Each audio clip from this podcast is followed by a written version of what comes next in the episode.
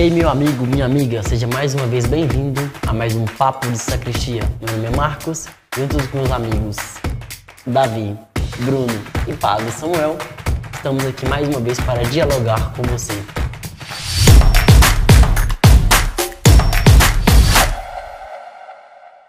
Dando sequência à nossa série histórica sobre o protestantismo, eu gostaria de perguntar para meus amigos: a igreja ficou a ver navios ou ela fez igual nesse Brasil? Se me atacar, eu vou atacar. Seja a pessoa que for. Ai, eu acho que ela atacou um pouquinho. Com navios É. espanhóis. É, a própria excomunhão de Lutero já mostra que ela.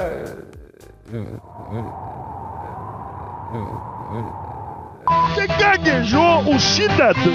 Ah, uma gaguejada que o bicho pegou. Mas o fato é, a igreja se posicionou. E ela não aceita de imediato as críticas, as colocações seja de Lutero, de Calvino e por aí vai. Então houve uma resposta já de imediato. Não necessariamente. Como assim? É porque a reforma protestante é mais ou menos 1417, né? O concílio- 1517. 1517. Que é quando ele prega lá na abadia de Wittenberg. Então quer E, dizer, mas e quanto que foi o concílio de Trento? é, com de 30 ali 45. Ah, então Aí que é a ideia. de imediato. Que Apesar alguns... que pros padrões da época, talvez até foi de imediato. A gente É. tem que considerar que o, o Papa, na época, seja por relaxamento, seja por é, sei o que foi. Por ignorar ele, o perigo, é, talvez. ele não, Eu acho que sim. Ele não colocou crédito no que Lutero estava fazendo. Ele, ele não tentou combater, né? Realmente, em certo sentido. Porque não era um perigo, ele, talvez. ele deixou, tipo assim, ah. Mas será que isso é bom ou isso é ruim? Porque quando vocês colocam assim, não colocou crédito, não colocou crédito porque não fazia sentido? Ou porque talvez a igreja estivesse tão imergida em determinadas contradições que a crítica nem encontrou eco? O que, que eu estou querendo dizer? Lutero ali naquele momento soou como um louco ou como um profeta? Eu tô louco? Pergunta, eu pergunto. Quando eu falo isso, eu sou louco? Eu sou louco? Não, eu sou louco. Eu tô louco? Não! Porque é próprio dos profetas serem ignorados. Com certeza. Então, é, é, é- tá aberta a questão. Aí eu co- concordo e o Davi já fez um esquema ali bacana também, agora em consonância com o que você está falando, Bruno. Tem alguns historiadores, como o caso do Daniel Hopes, que ele fala que o que a igreja fez a partir do Concílio de Trento não foi uma contra-reforma. Tem um pouco de romantismo, eu acho que aí também para dizer, não, nós não estamos aqui fazendo um fla-flu. Não, nós, o que nós estamos fazendo aqui é o transcurso natural da igreja, que se revê, como diz lá no latim, ecclesia sempre reformanda, ela está sempre em reforma. Agora, eu acho que sim.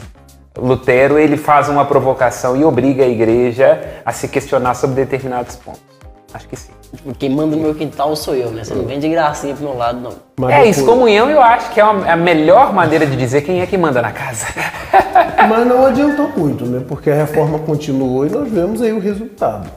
É, Não, não faz muito sentido se a gente parar para pensar que os protestantes eles já têm como base a falta de hierarquia, né? Então, é, não sei, se a pessoa não, não crê que não deve haver hierar- hierar- hierarquia, também é, não acredita ou se importa muito com o fato de haver alguém que tem o poder para fazer isso comunhão. Se não tem hierarquia, Eu, então... eu acho que eles são tão divididos entre eles que eles ficam meio sem.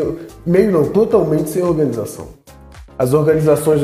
É, de alguma forma, o que, que é o Papa? De, de alguma forma, o que, que é o Papa? O Papa é um princípio de unidade. E nós temos testemunho disso nas na própria Escritura, quando Cristo diz: Pedro, confirma os teus irmãos. E isso pertence a uma tradição antiquíssima da igreja. Nós temos uma série ininterrupta de 266 papas. Isso é praticamente um streaming da Netflix. Não tem como questionar que tem uma sucessão, que tem um conhecimento acumulado e que tem um jeito de ser igreja. São muitas temporadas, né? Exato, exato. Tá, então, de, de alguma forma, o protestantismo ele demarca uma ruptura. E a ideia de não aceitar a hierarquia, ela tá, tem uma coisa atrás aí. A ideia para o protestantismo é, é a ideia de um sacerdócio comum. O que que é um sacerdócio comum? Todos nós fomos feitos sacerdotes graças ao batismo, então nós não precisamos daquilo que a igreja tem e considera desde o princípio, que é a ideia de um sacerdócio ministerial.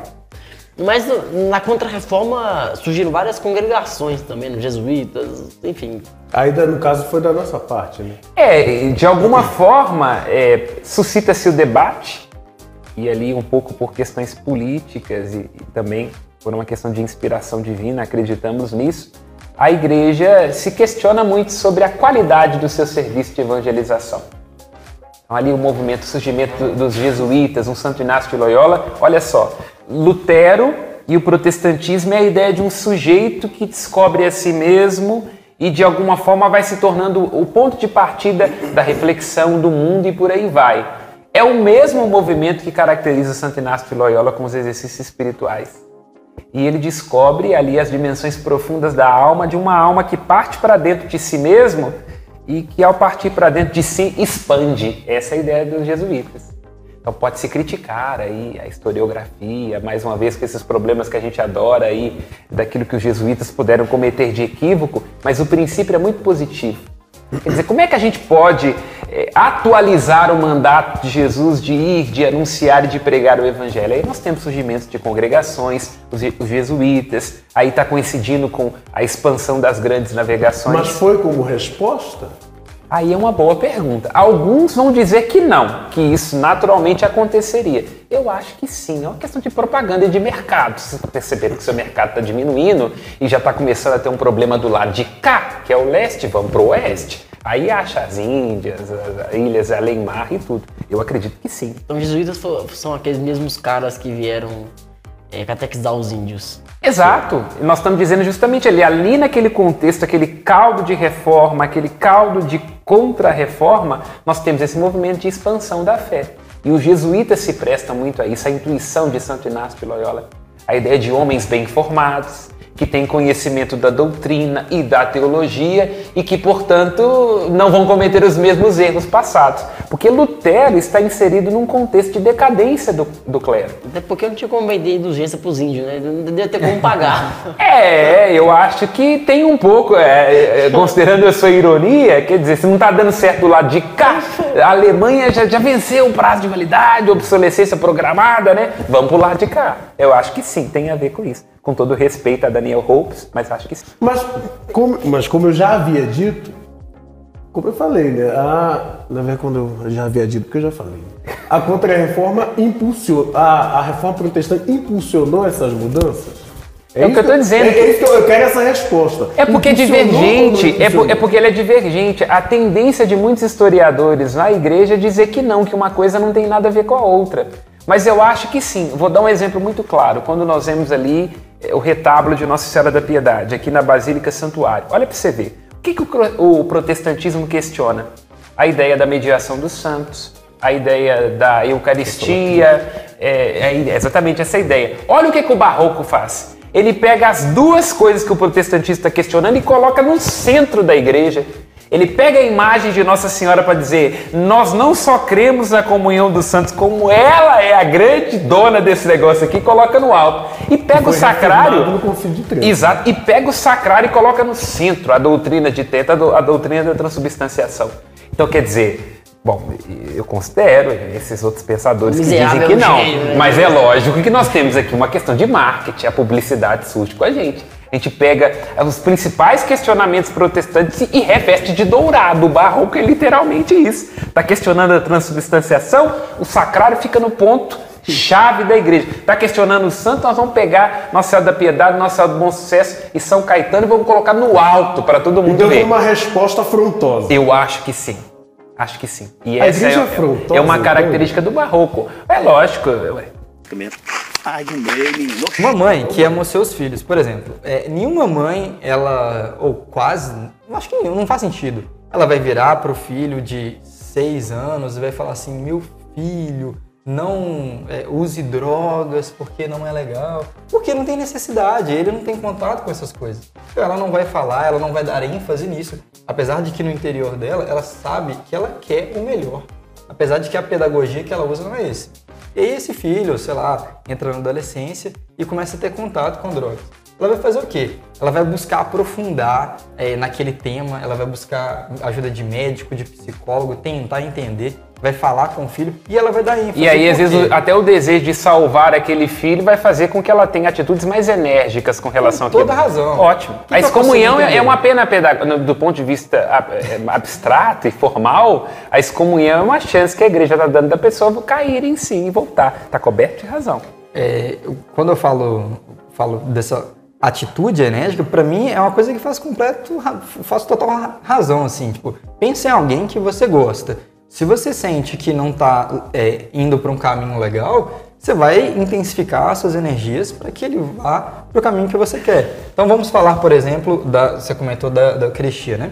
É, foi lá, Jesus fez a Santa Ceia, falou com a galera, falou assim, faça é, é, fazer isso em memória de mim.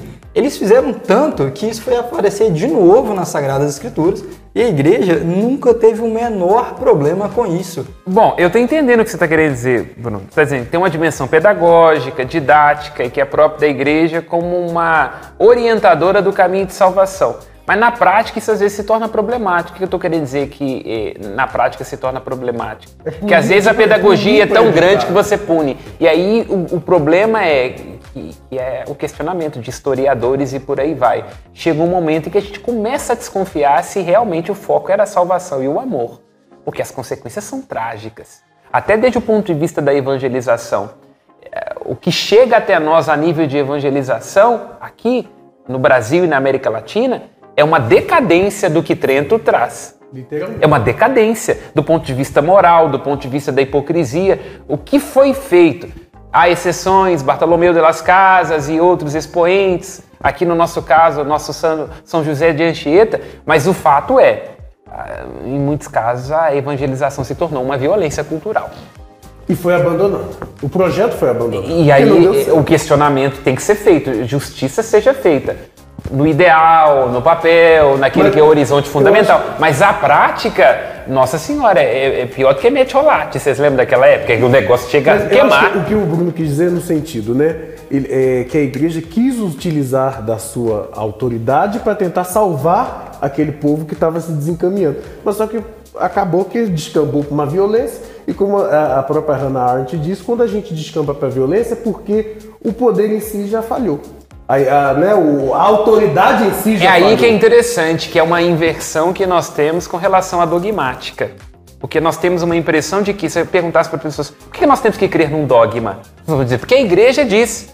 Isso beira a heresia, não é porque a igreja diz. A ideia de que primeiro existe uma realidade que tem a força de apelar o meu consentimento. Aí, com base nisso, nessa realidade, nessa verdade, é que a igreja tem a sua autoridade.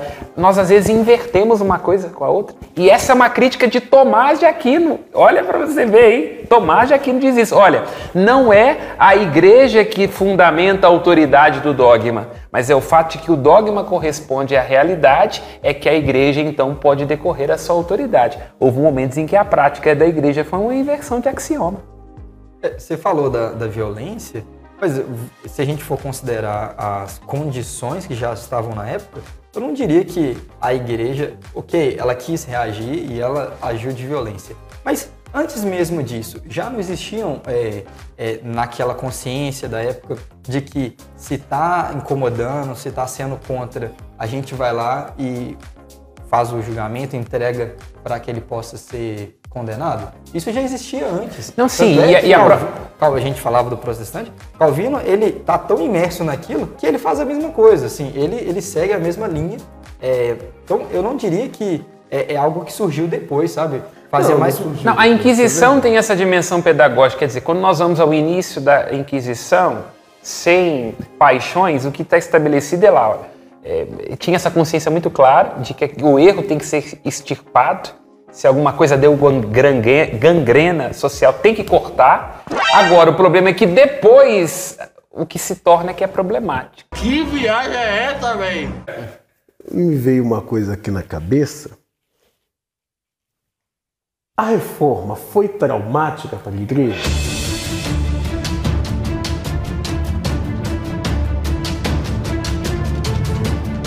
Bom, Para tudo aí! toda divisão causa, causa trauma. Como é que você não gosta do cunhado? Esse negócio de não, não tá lá no, no, no festa de fim de ano, fica um buraco. Aqui, tudo aquilo que, que, que te critica, né? Já gera ali um, um- um trauma. Você se sente incomodado com aquilo, aí você tem que tomar ações pra combater, sabe? Então já, não ter um trauma. É, eu sou brarista. Mas Sim, não é nenhuma entidade, não pode ficar tranquilo. Ainda é sobre o É vê protestantismo Pantanal, vai esse programa. passando no Pantanal. Mas é, é- é traumático, sim. A divisão foi traumática. Porque isso significa uma ruptura com um princípio muito importante na fé desde o início, que é a comunhão. É Eu tô, eu tô perguntando isso, mas é porque realmente fiquei curioso. Como eu já tinha dito para vocês, eu tive contato com. Como é que eu posso dizer? Caminhos, né, o que se chamam, né? Caminhos. Santo Daime. Não, não, são caminhos de dentro da igreja. Se você não quiser dizer maconha, entorpecer, não tem problema. Caminhos. né? Ah, Eu digo dentro da igreja. É, aquela- é, organizações Ah, que tá. parecem assim, beiram a. Tipo igrejas paralelas, né? Seitas dentro da igreja. Eu já tive contato com essas seitas, né? Que eu chamo os caminhos. É, Nunca sacrificou nenhum bode, não. não, mas, não sei, as missas fechadas, exclusivas. Só, só um comentário, já que o programa é de cultura, né? A, a igreja, o, o cristianismo era chamado de o caminho no início, né? Antes de ser chamado Sim. o caminho. Não, mas aí a igreja católica, no caso, é um caminho. Só que assim, é um Você caminho com vários todos- caminhos dentro. Porque agora, foi igual pra todos os aí eu- eu pensando, Isso dá um ótimo programa. Tem umas coisas assim esquisitas, assim, que eu vejo assim, que ficam distantes. Por isso que eu digo, será que a igreja não ficou traumatizada? E hoje, quando vem um cara assim, um caboclo meio doido, não, porque vamos fazer outra coisa aí, ao invés deles ignorarem como foi feito com Lutero, eles falam, não, vem cá, meu filho, vamos fazer o seguinte. Vamos Olha que interessante o que você fazer- tá colocando. o seu movimento numa prelasia. Olha que coisa futuro- interessante que você tá futuro, colocando. O sei lá, um beato, venerável José do Espírito Santo das Couves. Desde o, Eu acho que não sei, né? desde o ponto de vista antropológico e, e- e psicológico, você deu um, um excelente motivo para o surgimento das congregações. Você está dizendo de um Lutero que está surgindo ali e está questionando determinadas coisas. A igreja ignorou de repente quando viu, olha lá, pariu a criatura, a águia de duas cabeças. Aí, justamente nesse contexto, a igreja começa a dar mais vazões. Antigamente eram os movimentos tradicionais, as ordens. Beneditino, franciscano, agostiniano. Aí depois o boom, o grande boom das congregações aí. Aí começa é, é, jesuíta, e tem a congregação do oratório, e tem movimento isso, movimento aquilo. Exato. Então foi uma forma de se dividir sem se partir. Pode ser. Desde o ponto de vista antropológico e psicológico, é uma excelente saída do porquê que este é justamente o momento da efervescência das congregações. O fato é, não sei se é, essa atitude da igreja que fez os santos ou impediu que eles se tornassem hereges. Todos ficaram dentro. Aí é uma questão a se observar. O fato é, por mais radical que tenha sido uma Teresa d'Ávila, quando refunda um Carmelo, já com uma tradição antiquíssima, e quando ludibria São João da Cruz, que tem que fugir pelado para não ser exilado pelos seus companheiros, nós estamos dizendo de gente que ficou dentro e que fez literalmente uma reforma e não uma ruptura. É um ponto a se pensar. E aí, em vários momentos do programa, nós ci- citamos o Conselho de Trento.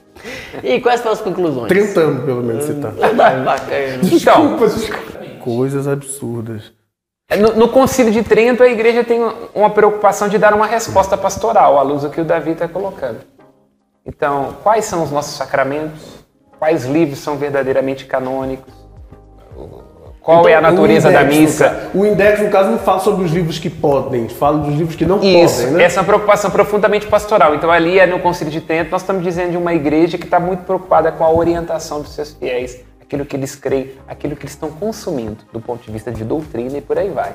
Então, é, o Trento acaba sendo, alguns vão dizer que como uma, uma contra-reforma, outros vão dizer que esse movimento já existia, mas o fato é, a igreja se debruça sobre si e ali, por exemplo, que ela estabelece o que são sacramentos. Antes de Trento, não estava muito claro o que era um sacramento.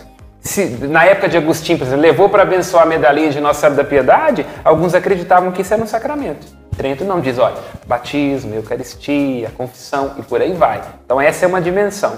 E, e do ponto de vista também do- com relação à Santa Missa. Trento deixa muito claro a missa como um sacrifício, muito já em resposta às possíveis indagações luteranas, calvinistas e por aí vai. Se a gente for ver bem, o legado da, da reforma protestante, como eu disse, foi um legado econômico, o legado é social, se a gente for ver bem, da educação, a industrialização, se a gente for ver bem, se, se não houvesse uma reforma, talvez a industrialização teria sido um momento assim mais né, para frente, ou talvez nem teria acontecido. Movimentos filosóficos nasceram a partir dessa ruptura, se a gente for ver bem o iluminismo. Kant, né? por exemplo. Exatamente. É, Se, talvez se não houvesse esse ponto de partida, dessa essa ruptura, talvez não tivesse acontecido isso. É, é, O fato é, se causa ou consequência, vamos deixar para os historiadores, mas não dá para pensar o Ocidente contemporâneo sem o protestantismo. Não dá. Isso é um fato. Entre mortos e feridos, salvaram-se todos. então. Salvaram-se todos. Esperamos que se salvem.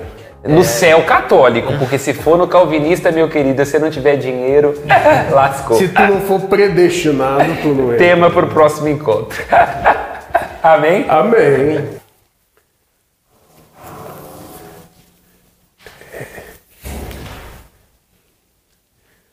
É, é, como é que é? Tá. Nosso papo de sacristia não termina aqui. Curta, comente e compartilhe e nos ajude a manter aí essa discussão. Se você for protestante, deixe seu labachúria logo aqui abaixo.